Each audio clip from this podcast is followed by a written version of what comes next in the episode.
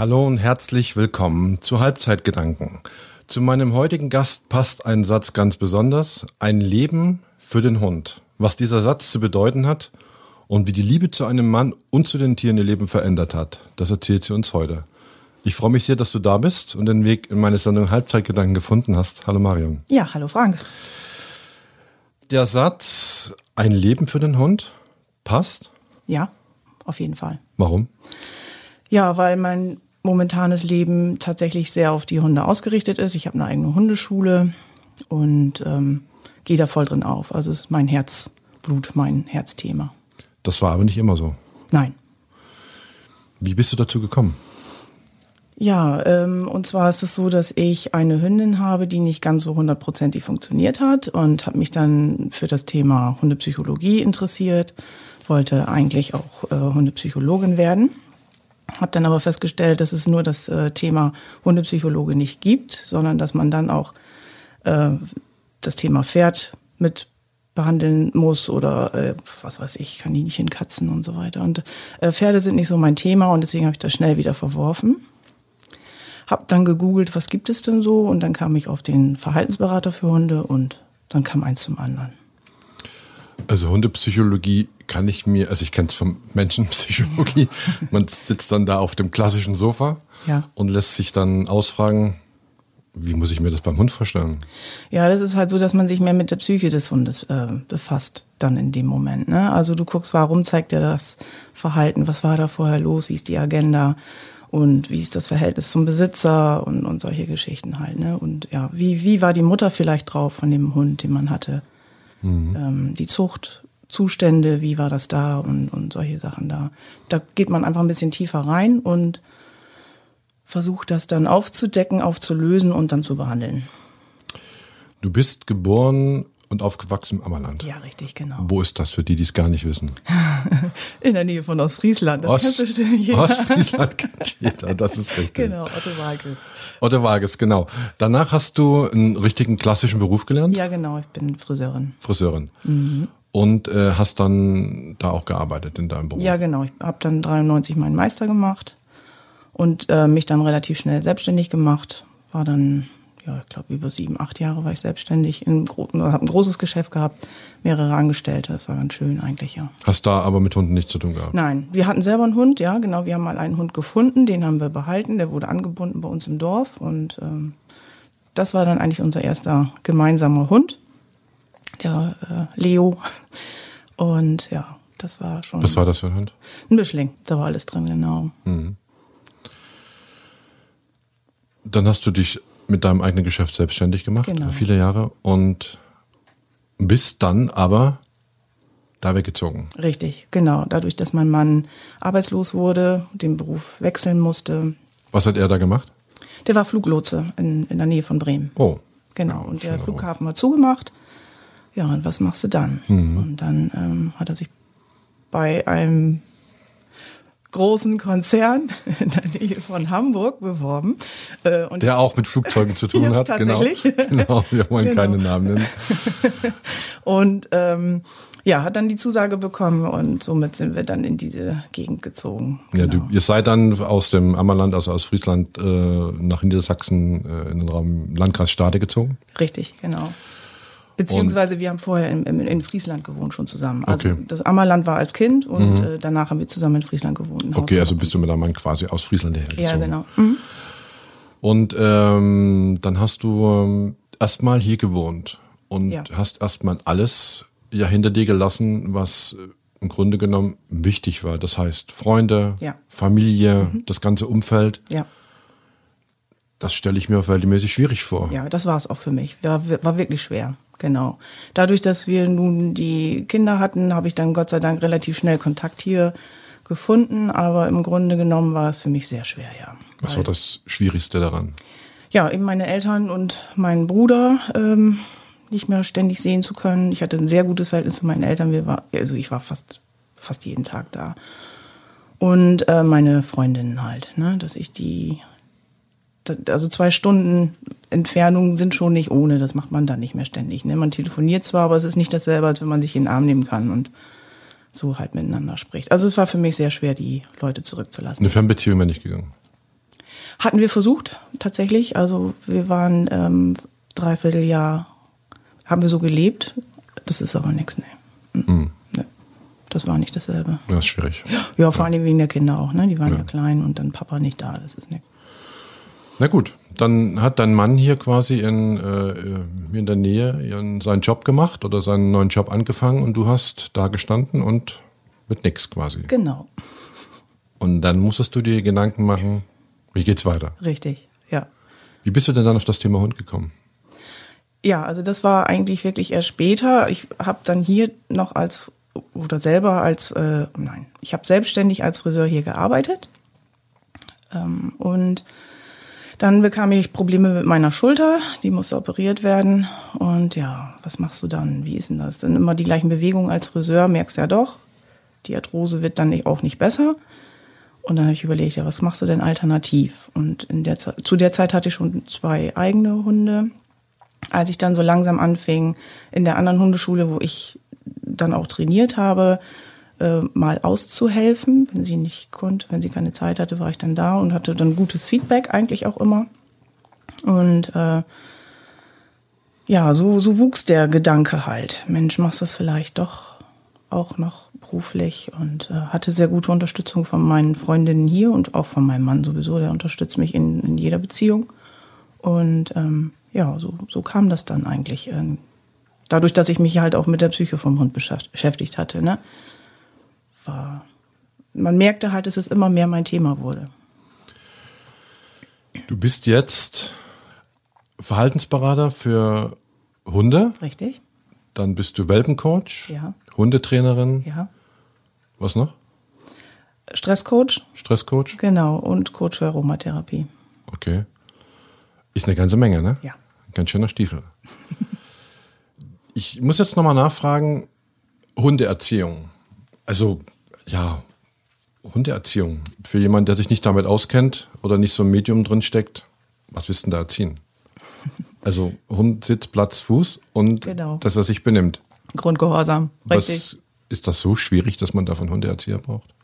Nö, das ist es eigentlich nicht. Nein. Aber man, man bekommt eine gute Unterstützung, das ist halt wichtig. Und ähm, also ich erkläre den Leuten immer, warum zeigt ein Hund das und das Verhalten, warum musst du ihm das so und so beibringen und warum ist es nicht selbstverständlich, dass der auf Sitzplatz, Fuß etc. oder Nein hört, ohne dass er das vorher gelernt hat. Mhm. Diese Missverständnisse zwischen Mensch und Hund, die werden halt äh, ausgeräumt in der Hundeschule und das finde ich ganz wichtig. Warum Hunde und nicht Katzen? Ja, das ist eine gute Frage. Ich habe ja auch Katzen, so ist das nicht. Aber, aber die kann man nicht erziehen. Nein, schwieriger. schwieriger. Obwohl, ja, Sitz kann unser Kater auch. Aber ähm, nee, das, das ist nicht dasselbe. Es gibt laut Schätzung ungefähr sechs Millionen Hunde in Deutschland. Ja. Was meinst du, wie hoch ist der Prozentsatz von Leuten, die sagen, hm, ich komme damit so gar nicht klar oder es gibt unglaublich große Probleme mit meinem Hund? Ich glaube, das sind relativ viele, ähm, die sich das auch nicht eingestehen wollen oder beziehungsweise wo der Druck aus dem Bekanntenkreis so groß ist, dass sie sagen, nee, in, hm, ich traue mich da jetzt nicht, dann noch äh, Hilfe aufzusuchen. Aber wir Hundetrainer behandeln ja überwiegend Leute, also Hundetrainer behandeln Leute, die keine Probleme haben. Das sind ja dann sonst eher die, die Verhaltensberater, die mehr in das Metier gehen. Also wir Hundetrainer behandeln ja auch Leute, die einfach nur den Grundgehorsam lernen wollen oder ähm, die Spaß haben wollen mit ihrem Hund, die was zu tun haben wollen und, und äh, was zusammen machen. Und äh, wie gesagt, wenn jemand Probleme hat, dann sind es dann eher die Verhaltensberater, die, die dann zu Rate gezogen werden. Und ähm, also ich denke, dass jeder Zehnte irgendwas hat. Sind es die Hunde oder sind es die Menschen? Die Menschen. Die Menschen. Überwiegend. Also ja. es ist selten, dass es der Hund ist, an dem das liegt. Also es wird meistens von den Menschen oder von dem Hundehalter auf das, auf das Tier projiziert. Ja, genau. Das heißt, du, das musst du mir jetzt mal erklären. Das heißt, jetzt kommt jemand zu dir mit einem Hund, wo du eine Auffälligkeit äh, feststellst und sagst, so mein Freund, jetzt kommen wir, jetzt unterhalten wir uns erstmal. Ja, genau. Also, Ob es an dir oder an dem Hund liegt. Genau, also man, man äh, schickt dann erstmal einen Anamnesebogen raus. Da sieht man dann ja schon, was der Hund alles so erlebt hat, was passiert ist, etc. pp. Daran kann man schon ganz viel erkennen. Man kann sagen, okay, das ist halt, weil äh, zu früh kastriert wurde oder äh, weil die Mutter vielleicht zu viel Stress hatte und, und solche Geschichten oder keine richtige Haltung. So, und dann irgendwann stellt sich heraus, ja, okay, könnte auch mit am Besitzer liegen, an, an einer Fehlkommunikation. Und äh, dann gucke ich mir das an dieses Verhältnis zwischen denen.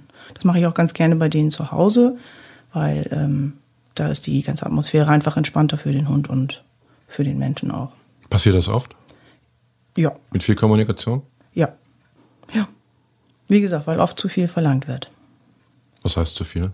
Also, dass der Mensch einfach davon ausgeht, dass der Hund das verstehen muss. Mensch, der kann das doch, der muss das wissen. Und äh, so ist es einfach nicht. Ich sage immer, ähm, man muss sich vorstellen, wir werden in China ausgesetzt und äh, man kann kein Wort Chinesisch und auf einmal soll man das verstehen, was die von einem wollen. Das, das geht einfach nicht. Ne? Also man muss dann schon genau sagen, ähm, oder dem, dem Hund genau sagen, was man von ihm will. Das muss man vorher gut antrainieren. Welpencoach. Mhm. Das heißt, für mich, wenn ich das höre, du bringst Welpen was bei? Nein, ich bringe den Besitzern das richtige Trainieren mit ihren Welpen bei.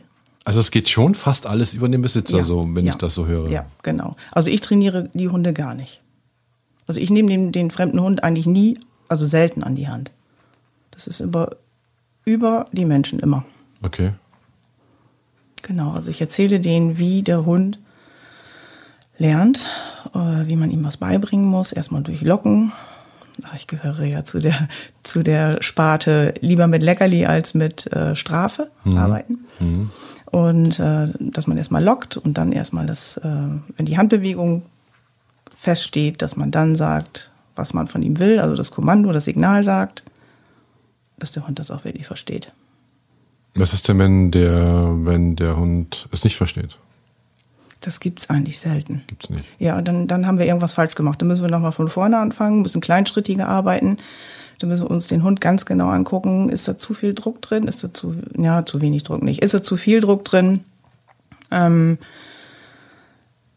ja, äh, irgendwas, das, das, das Lockmittel ist vielleicht zu, zu schlecht gewählt. Ne? Also die, die Bezahlung ist nicht gut genug. Oder die Umgebung ist zu, zu reizvoll. Also das, äh, je reizarmer man trainiert, desto besser ist es. Also man muss halt gucken, wie hoch ist der Stress vom Hund. Was ist für dich oder was ist, ähm, was ist das größte Problem zwischen Hund und Hundebesitzer, außer vielleicht nur die Kommunikation? Lass mich mal drüber nachdenken. Ja, gern. ja, also wir bauen jetzt ja, also so wie ich das jetzt verstanden habe, ist ja die Kommunikation das A und O zwischen Hund und Hundeführer. Ja. Was ist denn aber, wo, was ist denn da das, was ist, was ist, wenn es das nicht ist? Wenn es andere Probleme gibt oder wenn es andere Gründe hat. Ich meine, so ein Hund kann dir ich, wenn ich zum Psychologen gehe, setze ich mich hin und sage so, das und das stört mich, das und das bewegt mich, das und das äh, Problem habe ich. Das kann ein Hund ja nicht sagen. Wie bekommst du raus, was dem Hund fehlt? Anhand der Körpersprache. Das sieht man. Also wenn du lange genug mit Hunden arbeitest, dann siehst du einfach, wie der Hund ähm, körpersprachlich zeigt, dass es ihm nicht gut geht. Woran sieht man das? Ja, an den Gliedmaßen kannst du es erkennen, an der Maulspalte, an den Ohren, an den Augen, am, am Hecheln. Ähm, ja, das gesamte Erscheinungsbild zeigt einem, da ist irgendwas nicht so, wie es sein sollte. Das hieße ja, wenn sich Menschen oder Hundehalter, sagen wir es mal so, wenn sich Hundehalter mehr mit dem, mit dem äh, Blick fürs Wesentliche beschäftigen ja. würden, ja. würden sie ihre Probleme selbst ja. lernen können. So einfach ist das. Auf jeden Fall, genau. Äh, das ist auch das, wo ich meine Hundebesitzer auch immer wieder darauf hinweise. Filmt das, guckt euch das an und äh, bleibt neugierig, warum der Hund das und das Verhalten zeigt und, und äh, ja, dadurch würde man viele Probleme sicherlich ausmerzen können, von selber schon. Na gut, nun klingt das aber verhältnismäßig einfach, weil ich gehe jetzt mit dem Hund spazieren, mhm. da kommt ein anderer Hund und mein Hund fängt an, ein Riesentheater zu machen und jetzt sage ich dem, ey, lass uns mal miteinander reden, funktioniert ja nicht. Nein, weil im so. Vorfeld schon einiges schiefgegangen ist, genau. Ja. ja. Wahrscheinlich dadurch, dass der äh, Besitzer an alleine gezuppelt hat oder irgendwie dem, dem Hund mitgeteilt hat, vorher schon, Achtung, da kommt ein Hund. Man selber hat schon einen Puls von 180. Überträgt sich über neun Meter der Puls vom Menschen zum Hund. Und ähm, dadurch zeigt man dem Hund Achtung, da kommt gleich was, was aufregend wird und dementsprechend reagiert der Hund dann auch. Das klingt genau. jetzt alles sehr einfach, ne? Ja, ist es eigentlich auch. Naja. Man muss es nur verstehen. Naja. ja gut, ich meine, wenn die Fehler erstmal drin sind, ne? wenn der Hund erstmal ein gewisses Verhalten zeigt, dauert es ganz lange, bis dieses Verhalten wieder weg ist. Dein Mann ist damit eingebunden in das Thema Hunde? Also nur mit unseren eigenen drei Hunden, ja, aber ansonsten nein. Also mit der Hundeschule hat er nichts zu tun. Also hat mit dem Hundetraining nichts zu tun Nein. und ist da völlig außen vor. Ja, genau. Ja, Kinder natürlich auch, Ja. wie du sagtest. Genau. ja. Die Und- unterstützen mich, indem sie unsere Hunde äh, versorgen und, und äh, mit denen spazieren gehen. Und Es gibt so einen schönen Spruch, der da heißt, der Schuster hat die schlechtesten Schuhe. Wie sieht's denn mit Hunden aus? Ja, das ist bei uns auch so. Bei uns Hundetrainern, also viele sind entsprechend durch einen Hund auch zum Hundetraining gekommen oder zum Verhaltensberater. Und ähm, wir sind bei unseren eigenen Hunden auch nur Hundebesitzer. Also es ist nicht so, dass ich mich selber ständig analysiere und das machst du falsch, ähm, sondern das geht, da bin ich ganz normale Hundebesitzer auch und, und denke, hm, Mist, im Nachhinein, das hätte man anders machen können, aber in dem Moment ist es halt spontanes Handeln und äh, ja, sicherlich auch nicht immer richtig. Aber, aber da hast du recht, ähm, wir haben oft irgendwo einen Hund, der nicht ganz hundertprozentig funktioniert und ähm, das heißt nicht, weil wir jetzt Verhaltensberater sind oder, oder Hundetrainer, dass wir das auch wieder wegbekommen. Da müsste man auch die Zeit haben. Und, und ganz ehrlich, ich beschäftige mich dann doch teilweise lieber mehr ähm, mit den Themen anderer Leute. Also Naja, weil- aber ist es nicht doch eine, erfüllt man nicht eine gewisse Vorbildfunktion? Also wenn ich jetzt weiß, ich gehe mit dem Hund spazieren und dann kommt mir eine gestandene Hundetrainerin entgegen und ich denke so, ups, da müssen mein Hund und ich jetzt aber mal kräftig stramm stehen vor, weil äh, und dann äh, sehe ich im Grunde genommen, naja, die gleichen Probleme wie wir anderen ja, auch. genau. Das ist doch gut, oder? Macht dich sympathisch, ja, oder den Hundetrainer sympathisch. Ja. Aber äh, das ist eben halt, äh, das ist mir schon ein paar Mal aufgefallen bei einigen, wo ich sage, hm, eigentlich müssten gerade die doch die perfekten Hunde haben.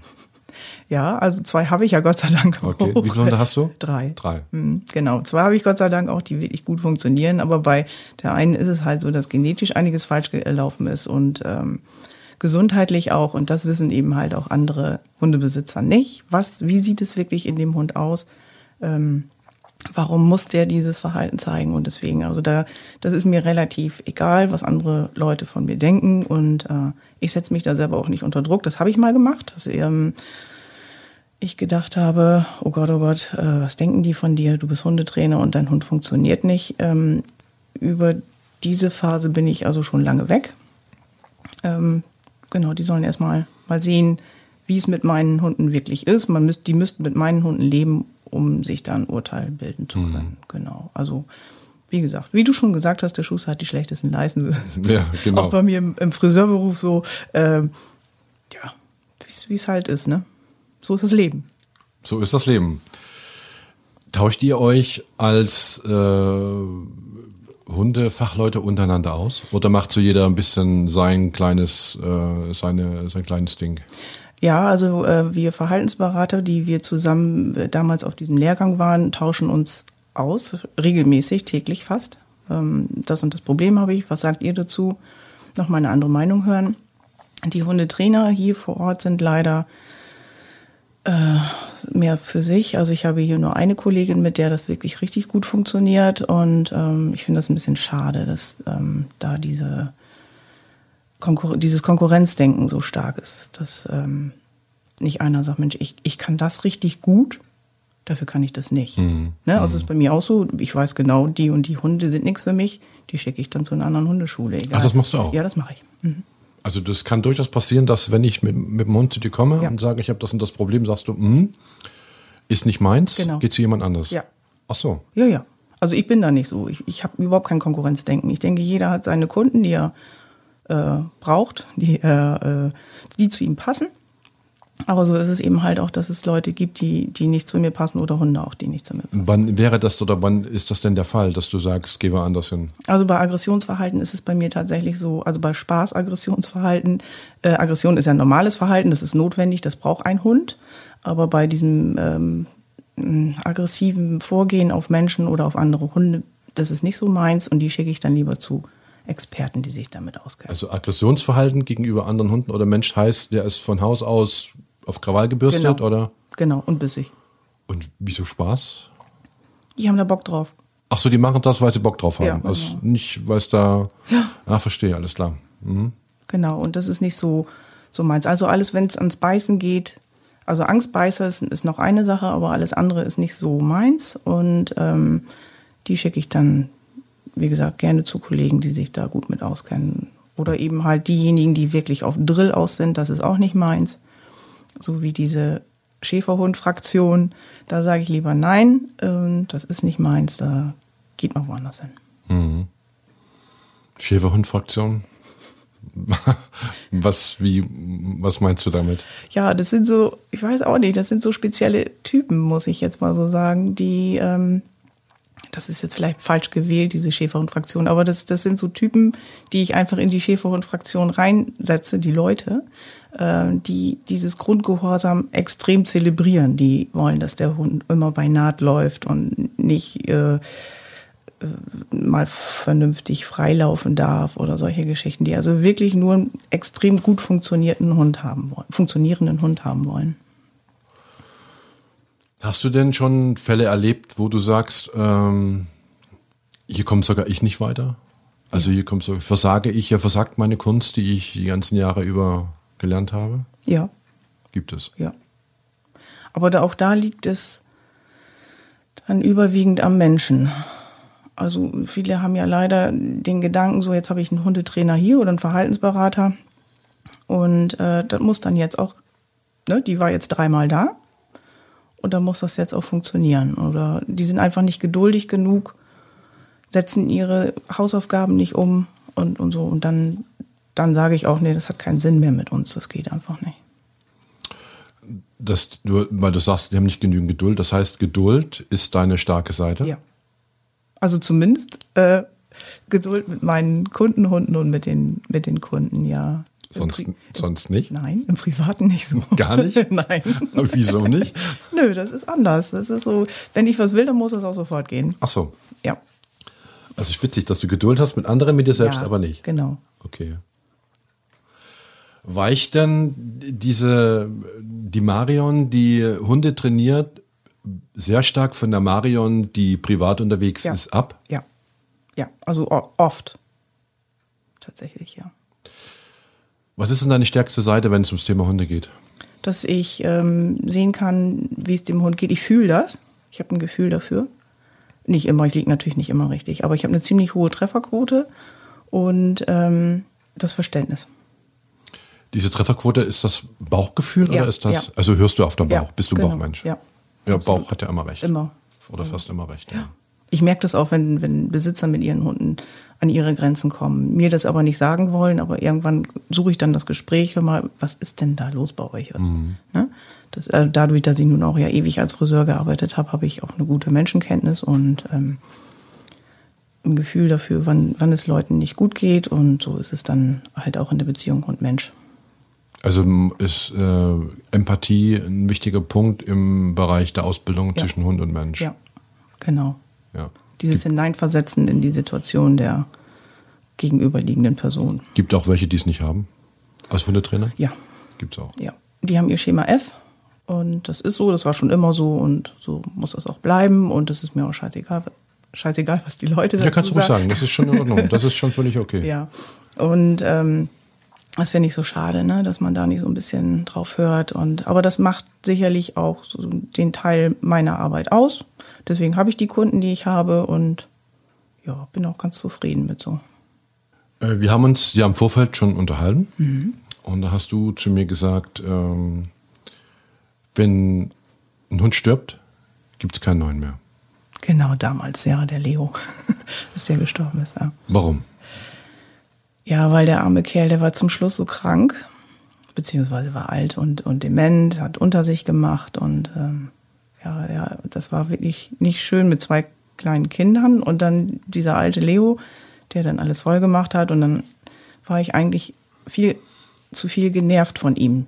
Also im Nachhinein tut mir das sehr leid. Also das bereue ich, ähm, dass ich ihn so behandelt habe, wie ich ihn dann behandelt habe. Und äh, da habe ich gesagt, nee, es gibt keinen Hund wieder. Nee, das, ist, das Thema ist für mich durch. Können Hunde verzeihen? Auch können Hunde verzeihen. Also Hunde leben ja im Hier und Jetzt. Das heißt also, ich glaube nicht, dass die sich äh, daran erinnern können, dass ich, was weiß ich, schlechte Laune hatte vor zwei Tagen oder sowas. Die, die gucken, die checken dich jedes Mal wieder neu ab, wie bist du drauf und so. Deswegen glaube ich nicht, dass Hunde verzeihen müssen. Mhm. Aber sie haben auch nicht die Eigenschaften, die die Menschen haben. Das heißt, äh, was Gefühle angeht, kann ein Hund lieben, kann ein Hund hassen? Ich glaube nicht, dass ein Hund wirklich hassen kann. Okay. Lieben, denke ich schon. Also, dass die sich äh, ihren Besitzern äh, sehr hingezogen fühlen, aber hassen. Also, ist das nicht eher eine Abhängigkeit als Liebe? Nö, das glaube ich nicht. Also eine Abhängigkeit meinst du durch Futter und, mhm, und genau. so weiter.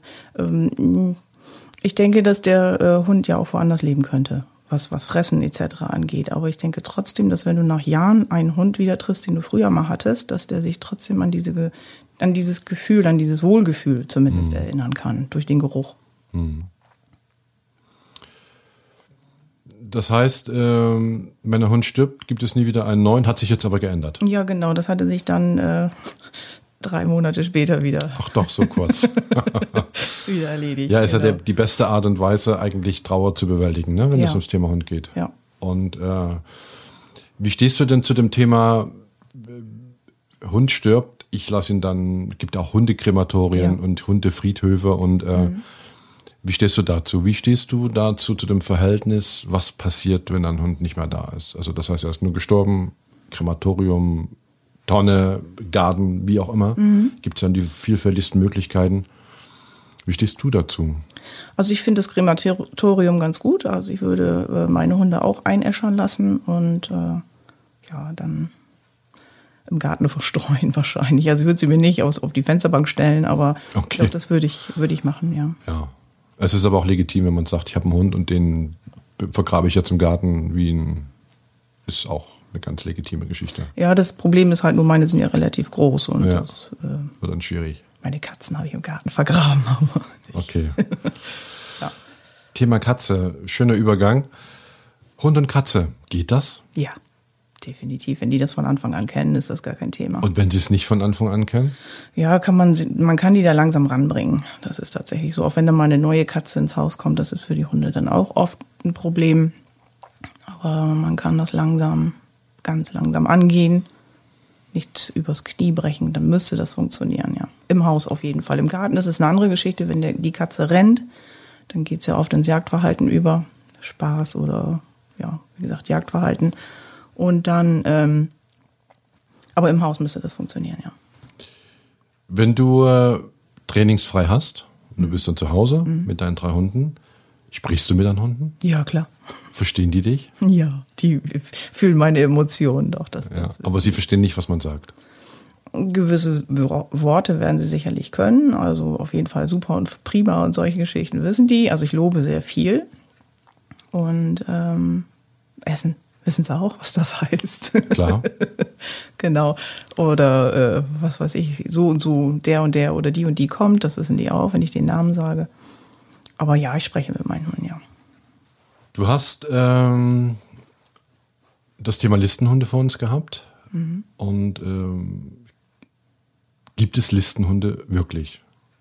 Also das heißt, es ist ein Hund wie jeder andere Hund auch. Was, was zeichnet denn so ein Listenhund zum Beispiel aus? Ja, also ich finde ja, dass es den, dass dieser Listenhund, dieser Begriff Listenhund äh, total überholt ist. Ähm, dass die Hunde, die als Listenhunde bezeichnet werden, oft ganz liebevolle Hunde sind, die halt nur das Pech hatten, dass sie früher mal dazu gezüchtet wurden, auf andere Hunde loszugehen, auf, auf Menschen loszugehen, etc. pp. Also man kriegt jeden Hund dazu, äh, andere Hunde oder Menschen zu beißen, wenn man das möchte. Und äh, für mich ist das Thema Listenhund eigentlich gar kein Thema. Mhm. Also mir ist es völlig egal, ob das jetzt ein Pitbull ist oder ein Stafford oder so weiter. Also wie gesagt, da ich habe eher so das Gefühl, dass die kleinen Hunde, wenn dann eher mal in die, wenn es denn eine Liste geben sollte, da reingehören als als gerade diese Rassen. Mhm. Diese Listenhunde nennen wir sie mal so. Ist das, ähm, oder habe ich zumindest manchmal das Gefühl, dass es äh, Hunde sind, die wirklich gehalten werden, um was zu darzustellen, mhm. um ein gewisses Ego zu befriedigen mhm. oder eine gewisse, eine gewisse Darstellung, ein gewisses äh, Klischee aufzubauen. Ja. Ist das denn so? Ja, teilweise ja. Ja. Genau. Was macht das, was macht das so problematisch, das Problem oder diese, diese Problematik? Das Problem ist, dass die Leute das gut finden, dass der Hund so reagiert, wie er reagiert, dass er eine kurze Schmerzspanne hat und relativ schnell nach vorne geht, wenn man das denn möchte. Und das ist einfach fürs Ego gut. Die große Autos haben, wollen was darstellen und die dann so einen Hund haben, wollen dann vielleicht auch was darstellen. Und mhm. das ist tatsächlich auch, das sind dann die Hunde, wo es Probleme gibt. Das hatte ich auch schon in der Hundeschule, wo ich gesagt habe, das mit uns funktioniert, wird nicht funktionieren, weil dafür ist das äh, Verhältnis zwischen den beiden mir zu brisant. Aber wenn du jetzt ähm, zum Beispiel mal Hunde nimmst, die äh, wie im Polizeidienst zum Beispiel sind oder bei Spezialeinheiten, die werden ja auch, sind ja auch in der Lage, auf Kommando mhm. den Biss zu vollziehen. Das heißt, sie sind ohne weiteres in der Lage, auf Kommando jemanden zu beißen. Ja, ja. Ist ja dann im Grunde genommen genau das Gleiche ja, eigentlich. Ja. Nur, dass die ihre Arbeit verrichtet haben halt dann, ne? Also das ist ja was Berufliches, sage ich jetzt mal so. Dafür wurde der Hund ausgebildet, dass der in den Schutzdienst geht oder ähm, ja halt aufpassen muss. Ne? Das macht er aber nicht automatisch. Also das heißt, der, der, der dieses aggressiv oder der ist ja nicht aggressiv, doch ist schon aggressiv, aber wenn du jetzt sagst, äh, wenn jetzt einer einen Listenhund hat und der es eben halt toll findet, wenn er sofort losgeht und beißt, mhm. machen ja Polizeihunde dann auch. Ja, aber die wurden ja vorher entsprechend ausgebildet dafür. Da gibt es dann ja auch das Abbruchsignal. Okay. Also und die gehen ja auch, so wie ich das weiß, nur auf ein spezielles Kommando los. Ja. Ne? Okay. Und ähm, solange das nicht kommt, passiert auch nichts.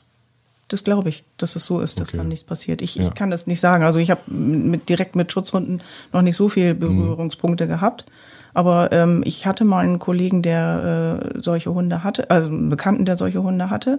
Und da war es tatsächlich so, er sagte, wenn ich das und das Wort sage, geht er vor. Mhm. Es gibt ja noch viele andere Möglichkeiten, zu einem Hund zu kommen. Also manche gehen ins Tierheim, manche kaufen sich den vom Züchter. Mhm. Nun ist es ja auch so, dass es ganz viele Hunde gibt, die aus anderen Ländern kommen. Ja. Durch Rumänien, Bulgarien, was weiß ich, wie sie alle heißen. Genau. Und ähm, das scheint ja doch nach meinen Recherchen ein ziemlich großes Problem zu sein. Ja. Dass man Hunde, die aus dem Ausland kommen, hier in Deutschland hält. Warum ist das so problematisch? Weil die da ähm, in ganz anderen Verhältnissen groß geworden sind. Also die Straßenhunde, die da auch schon gelebt haben, also bewusst gelebt haben, haben ja ganz andere Erfahrungen gemacht als jetzt hier plötzlich. Die sind freigelaufen, die haben sich ihr Essen suchen müssen, die äh, haben äh, Probleme mit anderen Hunden gehabt, sich selber, aber selber dazu aufraffen können, diese Probleme mit den anderen zu äh, kommunizieren oder zu behandeln. Und jetzt plötzlich äh, kommen sie nach Deutschland, müssen an die Leine, müssen funktionieren. Ähm, vielleicht sind sie sogar in anderen Temperaturen groß geworden. Jetzt hier in Deutschland ist es kalt und nass und, und äh, ich denke einfach, dass es da viel zu viele Probleme gibt. Genau, diese Stresshormone, die sie da im Ausland hatten, die sind massiv. Die darf man nicht unterschätzen, wenn sie hier nach Deutschland kommen. Das Problem ist, dass viele Organisationen sagen, der Hund ist lieb, der Hund ist ruhig, der kann sich äh, unterordnen, der versteht sich mit Katzen, Menschen, was weiß ich. Das ist in der Auffangstation sicherlich auch so, weil der da kleine Brötchen backt. Kommt er dann aber nach Deutschland, ins neue Zuhause ist es oft nach drei, vier Monaten ersichtlich, dass es dann doch nicht so ist, wie, wie auf der Auffangstation gesagt wurde. Das heißt, äh, so ein Hund ist in der Lage, abzuschätzen, wie er sich wann, wo, in welcher Situation ja. verhalten muss, ja, um einen gewissen Vorteil rauszuholen. Ja, genau, der macht Ach, einen Kosten-Nutzen-Plan. Echt? Genau. Was habe ich davon? Lohnt sich das oder lohnt sich das nicht? Woher weiß man das? Woher, woher, woher hat man die Gewissheit, dass das so ist? Das haben Forscher herausgefunden. Okay. Genau. Da gibt es schlaue Menschen, die das alles äh, getestet haben und genau wissen, warum der Hund das macht, genau. Ich stelle mir das halt unglaublich schwierig vor, weil sie ja nicht mit uns nicht so kommunizieren, wie wir das normalerweise gewohnt sind. Also wenn ich jemanden habe, mit der ich sehe, der hat ein Problem, gehe ich hin, frage, mit viel Glück kriege ich da eine Antwort. Mhm. Beim Hund ist das ja nur nicht der Fall. Und das ist, stelle ich, das ist halt das große Problem. Das stelle ich mir so schwierig vor. Mhm. Muss man denn dann immer zu einem Hundetrainer gehen, um rauszufinden, wo das Problem ist, was die Kommunikation zwischen Mensch und Hund angeht? Nein, es gibt sicherlich auch, äh, es gibt ja online einige Geschichten, die einem da weiterhelfen können. Aber es ist doch schon ein Unterschied, ob man als Hundetrainer den Hund direkt vor Ort hat äh, oder eben halt auch dann für die Menschen, dass die dann einen Hundetrainer direkt vor Ort haben, äh, der einem sagt, Mensch, das und das, das ist irgendwie nicht richtig. Ich sage sag ja mehr das Bauchgefühl, das ist einfach wichtig. Und äh, man kann durch Bücher lernen, sicherlich ganz viel als Mensch. Ähm, aber ich rate dann tatsächlich, wenn jemand nicht mit einem Hundetrainer arbeiten möchte, ähm, sich ständig filmen zu lassen, in diesen Situationen, wo der Hund dies, dies und das Verhalten zeigt, um dann wirklich genau rauszufinden, warum ist das so? Warum muss der Hund jetzt das Verhalten zeigen? Das geht auch bestimmt alleine, aber es ist nicht so einfach. Was war denn der schwierigste Part auf dem Weg zum, äh, dein schwierigster Part auf dem Weg zur Hundeausbildung? Mein schwierigster Part. Was ist dir am schwierigsten gefallen, wo du gesagt hast, boah, das ist schon eine echte Hausnummer? Oder ist dir das alles so locker flockig von der Hand gegangen? Ja, muss man eigentlich so sagen. Das ist jetzt nicht so schwierig gewesen für mich. Nee. Okay. Also die Kommunikation zu den Menschen ist mir immer schon leicht gefallen. Ähm, das Gefühl zu den Hunden hatte ich eigentlich auch relativ schnell. Also die Theorie ist so ein bisschen so, ne? Das ist so das, was man natürlich sehr verinnerlichen muss und vor allen Dingen in meinem Alter ist es ja auch nicht mehr ganz in so einfach. In meinem Alter. Äh, da noch so viel zu lernen und, und es gibt Sachen, die interessieren mich einfach nicht so. Die zwar wichtig sind, aber die, äh, gut, die habe ich gelesen und dann, dann ist es auch wieder weg. Ja. Äh, ich weiß, warum das dann so ist, aber, aber mehr eben auch nicht. Also ich, ich lese dann auch nochmal nach, wenn es dann wichtig ist. Genau. Also du lernst, trotzdem du fertig bist, immer noch dazu? Ja. Jederzeit? Also jeden Tag. Du genau. immer neue Erkenntnisse und... Ja, genau. Das finde ich ganz wichtig, dass man nicht stehen bleibt. Ja. Du lässt dir da auch nicht reinreden, ne? Nein. Also du bist jemand, der sagt, hm, mach ich und es ist mir egal, was die anderen sagen. Ja. Also finde ich cool. Ich lasse mich da ganz schlecht belehren. Also wenn ich so meinen Weg habe, dann dann gehe ich den auch und ähm, natürlich sagt mein Mann dann auch mal, hm, lass mal lieber, ne? Sagt da jetzt mal nichts zu. Aber ich, das ist immer, das ist mein großes Manko, dass ich oft rede, bevor ich nachgedacht habe. Ja gut, das ist halt willkommen in meiner Welt. das geht mir permanent so. ähm, diese Hundegeschichte, diese Hundeausbildung ist schon Fulltime-Job, ne? Ja, also beinhaltet drei Viertel meines Tages, sage ich jetzt mal so, genau. Also ein paar Stunden arbeite ich noch als Friseur, aber überwiegend. Das heißt, du hast dein komplettes Leben von Friseurmeisterin umgekrempelt auf das Thema Hund. Ja. Das ist mein absolutes Herzding. Deswegen auch der Name? Herzhund. Genau. Herzhund deiner Richtig. Hundeschule. Ja. Also ich denke auch, dass man das merkt, ähm, ob man was mit, Her mit dem Herzen macht oder nicht. Egal was. Also Friseur habe ich mit, mache ich mit ganzem Herzen, aber eben halt die Hundeschule noch ein bisschen mehr. Also mhm. wenn, wenn du etwas nur machst, um, um Geld zu verdienen, ähm, ist das was anderes, als wenn du was machst, weil du das als deine Berufung ansiehst. Ja gut, aber man muss natürlich schon die finanziellen Sachen im Kopf behalten, ja. das ist ganz klar. Also man muss schon davon leben können, wenn man sowas Vollzeit ja. macht sonst. Äh, oder man hat ein gutes Kissen, ein gutes, ja. äh, wo man sich ausruhen kann. Aber Kombination Hundeausbilder und Hundefriseur ist nix. Nein. Nein, das Hundefriseur ist, ist nicht meins. Okay. okay. Der hätte das sagen, du sagst, ich bin sowieso Friseurmeisterin, nee. dann könnt ihr dann gleichzeitig noch mit. Okay. Gut. Äh, du hast mir erzählt, ähm, wenn ich dich richtig verstanden habe, bedeutet das Hände weg von Auslandshunden? Nicht unbedingt. Also ich habe auch ein paar ganz tolle Kunden mit ganz tollen Auslandshunden, aber das ist diese, diese Rate ist relativ gering. Also nein, ähm, Hände weg von den Auslandshunden will ich nicht sagen, aber man muss sich im Klaren darüber sein, dass der Hund, den man in der Auffangstation gesehen hat, ein anderer ist als der oder meistens ein anderer ist als der, den man bekommt. Man muss viel, viel mehr Geduld haben, viel mehr Verständnis und eventuell auch äh, sich darüber im Klaren sein, dass man einen Hund hat, der nicht so funktioniert wie Hunde, die richtig toll beim Züchter groß geworden sind. Das ist einfach so. Auch selbst wenn man sich einen Welpen holt, der in Deutschland geboren ist, ähm, wo die Mutter aber aus dem Ausland kommt. Ach, das überträgt sich dann auch. Ja, das Cortisol, dieses Stresshormon, das bleibt äh, dann bei den Welpen meistens bis zum hohen Alter. Okay. Ja. Also sie sind immer stressanfälliger, so wollen wir mal sagen. Ja. Wie viel, wenn man sich jetzt mal umschaut äh, und man macht den Fernseher an und dann geht es los, dann sieht man den Hundeausbilder, den Hundeausbilder, den Hundeausbilder. Wie viel ist davon Show und wie viel ist davon echt? Also es ist natürlich so, dass sich jeder gut darstellen möchte. Und ich denke im Fernsehen sowieso. Und ich glaube, dass viel von dem, was im Fernsehen gezeigt wird, ähm, nicht dem entspricht, wie es wirklich ist.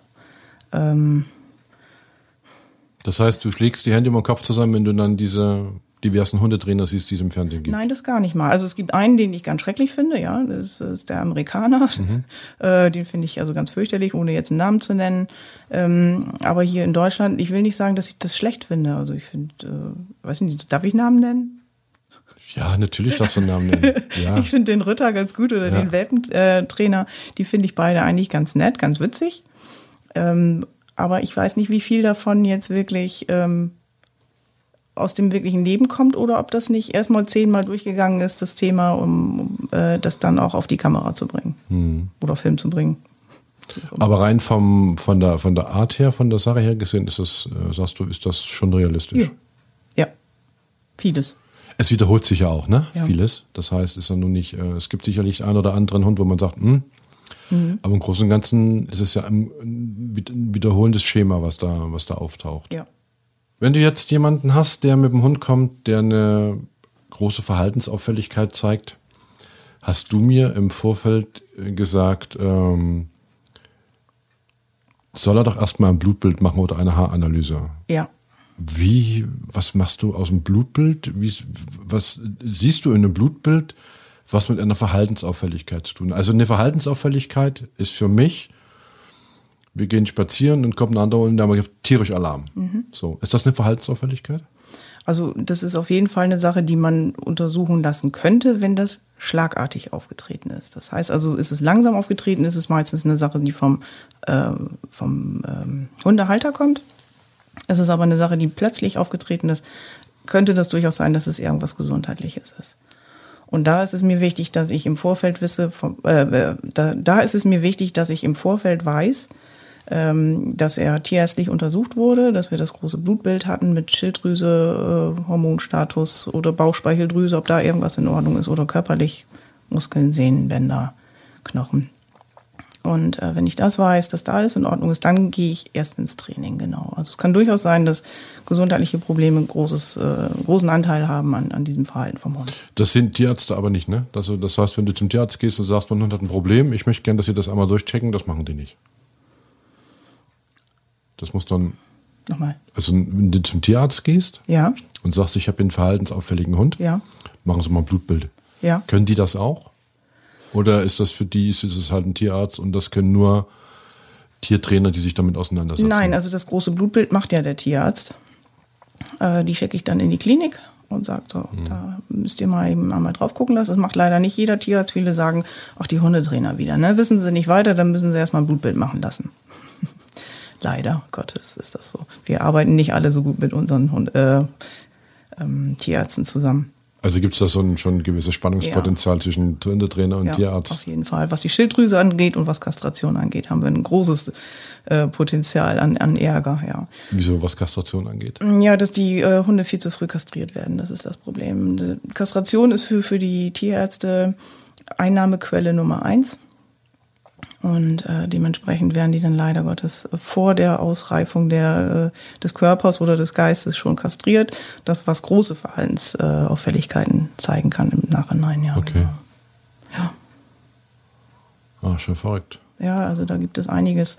Und deswegen dann, aber da scheitern auch schon viele ähm, Kundenkontakte erstmal dadurch, dass sie äh, den Anamnesebogen nicht ausfüllen. Das ist für viele schon zu viel Arbeit. Oder eben halt auch, dass sie sagen, diese ärztliche Geschichte, die mache ich nicht. Also ich lasse kein Blut abnehmen, es kostet zu viel Geld. Und äh, damit hat sich das dann auch für mich erledigt. Also ohne dass ich da äh, Wissen habe, dass das alles in Ordnung ist, fange ich gar nicht erst an zu trainieren. Da kann man nur verlieren. Ja. Du bist ja knallhart und sagst Ja. so oder so, ansonsten musst du Genau, woanders hingehen. genau. Also Ja. jetzt bin ich so. Vorher war das nicht so, da war ich ja über jeden Kunden äh, oder auf jeden Kunden angewiesen, aber jetzt ist es so, dass ich sage, so, das mache ich nicht mehr, weil, äh, wie gesagt, man kann nur verlieren. Mhm. Da, wenn, wenn der Hund wirklich irgendwas hat und wir doktern dann rum und doktern dann rum und doktern rum und dann irgendwann heißt es ja, der Hundetrainer hat es nicht hingekriegt. Ja, aber vielleicht, weil gesundheitlich irgendwas eben wirklich nicht in Ordnung war. Kriegst du denn, bekommst du denn Feedbacks von deinen, von deinen Leuten? Ob Ja. das kriegst du? Ja. Ist, Das ist mir ganz wichtig. Also die Kommunikation mit meinen Kunden ist mir ganz wichtig. Ich bin auch immer erreichbar über äh, WhatsApp oder über E-Mail, das äh, eher als über Telefon. Und äh, das ist mir ganz wichtig. Ich frage auch oft nach, wie sieht's denn aus? Wie läuft's bei euch? Gibt es irgendwelche Veränderungen und, und solche Geschichten, ja. Wie lange machst du das jetzt insgesamt? Also als Hundetrainer arbeite ich jetzt selbstständig seit drei Jahren. So drei Jahren. Hast du einen ungefähren Überblick, wie viele Hunde du schon ausgebildet hast in dieser Zeit? 100 bestimmt. Okay. Also Hat man dann, man hat man dann als Ausbilder auch so Lieblingshunde, wo man sagt, ah, geil, endlich mal wieder da oder wie auch immer? Oder beha- behandelt man alle gleich? Also ich versuche schon alle gleich zu behandeln, natürlich. Ja. Äh, natürlich ist aber auch auf die Sympathie bei dem einen mehr und bei dem anderen weniger. Ähm, die Hunde finde ich alle gut. Das, Okay. ist, das ist einfach so, das sind alles meine Herzhunde. Und ähm, ich liebe sie alle.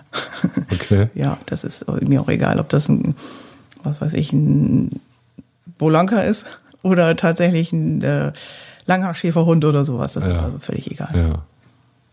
Die Menschen sind das Problem. Manchmal. Aber das gibt sich von selber, das ist dann so. Also die, entweder passen die zu einem oder die passen nicht zu einem. Die, die nicht zu einem passen, gehen auch. Das ist so. Okay. Oder ich ver verlängere eben halt den äh, Vertrag dann nicht. Du sagst dann auch, äh, es passt zwischen uns beiden nicht, obwohl der Hund geil ist. Äh, Ja, habe ich schon mal- gehabt, ja. Geh mal lieber wieder. Ja. Ja. ist aber konsequent, finde ich find das gut. Du hast ähm, gesagt, große Hunde, keine Schäferhunde. Du machst keine Schäferhunde. Du gibst dich nicht mit Schäferhunden ab. Also den deutschen Schäferhund mache ich nicht so gerne, nein. Was, warum? Also was ist halt der, der Unterschied zu einem Wolfshund oder zu einem, keine Ahnung, anderen Hund? Negative Erfahrung, das ist tatsächlich so. Also ich kenne kenn einige, die Schäferhunde hatten, die deutschen Schäferhunde, die klassischen. Und äh, das war halt immer so, dass die gefährlich waren. Die, entweder waren die früher an der Kette und äh, waren ma- mannscharf. Äh, oder es hieß, geh da bloß nicht so dicht ran, der beißt und solche Geschichten. Und äh, das ist einfach so, so, so ein Unwohlsein und das merken die Hunde einfach. Und ich bin früher als Kind mal von so einem Hund, der wollte mir, glaube ich, nichts tun, aber der ist hinter mir hergelaufen. Der ist äh, ausgebüxt zu Hause und dann kam er zu uns, zu meinen Eltern auf dem Hof und dann ist er hinter mir hergelaufen und das steckt da einfach drin. Das ist, und das merken die Hunde. Das muss nicht sein. Lieber nicht. Das heißt, Schäferhunde machst du gar keine. Doch, ich habe auch Langhaarschäferhunde oder äh, den weißen Schäferhund hatte ich auch schon, aber eben halt nicht diesen klassischen deutschen Schäferhund. Nein. Schäferhund-Mixe mache ich auch, aber eben nicht den. Also weil ich einfach dabei kein gutes Gefühl habe. Hast du eine Lieblingshunderasse? Ich liebe große Hunde. Also von daher, da kann ich jetzt gar nicht mal so sagen. Ich würde mir Warum große Hunde? Weil man sich nicht so bücken muss beim Leckerli geben? Oder? Ja, genau. Deswegen. Nein, nein, ich mag die einfach. Ich find, Ja. finde, die sind nicht so querlich, nicht so aufgeregt und ähm, ein bisschen entspannter. Und die Besitzer gehen anders mit ihren Hunden um. Die kann man nicht mal eben auf den Arm nehmen, sondern die müssen und können den Hund auch nicht so ziehen an der Leine, sondern die müssen kommunizieren. Und das ist das so, deswegen mache ich das ganz gerne. Gibt es denn was, was du generell einem Hundehalter rätst im Umgang mit seinem Hund? Gibt es da so, ja, wie beim Autofahren, dass man sagt, äh, fahr nicht zu schnell, wenn Glatteis ist oder mach das Licht im Dunkeln an oder wie auch immer? Gibt es das für Hunde auch? Ja, also ich, ich, ich sage immer, ja, achte auf, auf die Körpersprache. Also pass auf, wie dein Hund reagiert. Auch da wieder, mach ein Video. Wenn die Leute zum Beispiel ihren Hund über den Kopf streicheln, äh, das denken viele Besitzer ja dass die Hunde das gut finden. Äh, was aber nicht so ist, das sieht man auch dann auf dem Video, dass der Hund dann den Kopf einzieht, genau. Und ähm, das ist so für mich wichtig, dass die Besitzer wirklich immer darauf achten, wie verhält dein Hund sich gerade, was hast du für ein Gefühl dabei, Was meinst du, was der jetzt gerade denkt? Und baue wenig Druck auf. Erstmal wenig Druck. Druck kann man immer noch einbauen, aber erstmal aufpassen, dass ähm, das harmonisch läuft. Mhm. Und ich sage auch immer, mach dir eine Liste mit den positiven Sachen, schreib auf, was du richtig gut findest an deinem Hund, was richtig toll ist. Und ähm, dann kannst du dir die immer wieder angucken, wenn du mal schlechte Tage hast. Hast du denn irgendwas auf dem Weg aus dem Ammerland bereut, seitdem du hierher gekommen Nein. bist? Nein, nie. Würdest du jederzeit Ja. wieder alles genauso machen, wie Ja. du es damals gemacht hast? Ja. Auch, auch wenn es schwer war. Ja, auch wenn es schwer war. Also es ist, äh, es, das ist so eins meiner Mantras, es gibt immer ein Hinterher. Also auch wenn es in dem Moment jetzt erstmal schlecht aussieht, aber es kommt auch der Tag, wo es wieder besser ist, wo man sagt, gut, dass es so gekommen ist. Also kann man sagen, du bist ein glücklicher Mensch. Ja. Das ist doch mal eine gute Aussage. was würdest du den oder was gibst du den Menschen mit auf den Weg, die sich mit Hunden beschäftigen? Sei es nun einfach so, weil sie einen Hund gern haben wollen, weil sie ihn toll finden oder weil er auf irgendwas aufpasst. Gibt es da irgendeine Sache, wo du sagen würdest, das würde ich euch gerne mit auf den Weg geben? Ja, habt Spaß aneinander und ähm, genießt die Zeit aneinander. Also für die Hundebesitzer wäre schön, wenn sie auch wirklich mit ihren Hunden spazieren gehen und nicht nur Gassi, Wo ist da der Unterschied? dass man eben halt bewusster mit dem Hund zusammen spazieren geht. Gassi gehen ist mehr so dieses standardmäßige, wir gehen jetzt mal schnell Pipi machen, bis der Hund gemacht hat. Der eine, der Mensch guckt durch die Gegend, der Hund macht sein Ding. Und ich finde das halt schön, wenn man Sachen zusammen macht, wie halt mal Leckerlis zusammensuchen und solche Sachen. Also dieses bewusste Miteinander was machen, so wie wenn ich jetzt mit meinem Mann spazieren gehe, ist es ja auch äh, schon so, dass wir was zusammen, dass wir miteinander reden und so sehe ich das auch. So sollten das die Besitzer mit ihren Hunden auch machen. Nicht nur dieses, ich muss jetzt rausgehen, sondern ich darf jetzt mit meinem Hund rausgehen. Also das finde ich wichtig. Okay. Ja, das ist ein guter Tipp. Mensch, so schnell ist die Zeit vorbei. Wahnsinn. Wenn ihr Fragen zum Thema Hunde und dessen Erziehung habt, dann schreibt mir an mail.halbzeitgedanken.de. Man kann sich aber auch direkt an dich wenden, Marion. Ja, richtig. Und da auf deiner Homepage findet man Infos dazu. Die Homepage erreicht ihr unter www.hundeschuleherzhund, das zusammengeschrieben.de. Genau. Da gibt es auch weitere Infos. Ja. Und äh, wenn da Fragen sind, kann man dann dich direkt kontaktieren. Genau, am besten eben halt immer über äh, eine Nachricht und nicht übers Telefon. Ich bin ganz schlecht telefonisch zu erreichen. Marion, dir vielen Dank, dass du uns einen Einblick in dein Leben gegeben hast. Ich wünsche dir auf alle Fälle viel Erfolg bei deiner Arbeit. Dankeschön. Bleib gesund, halte durch und wie hat schon Friedrich der Große gesagt, Hunde haben alle guten Eigenschaften des Menschen, ohne gleichzeitig ihre Fehler zu besitzen. Euch vielen Dank fürs Zuhören, bleibt gesund und munter. Tschüss, euer Frank.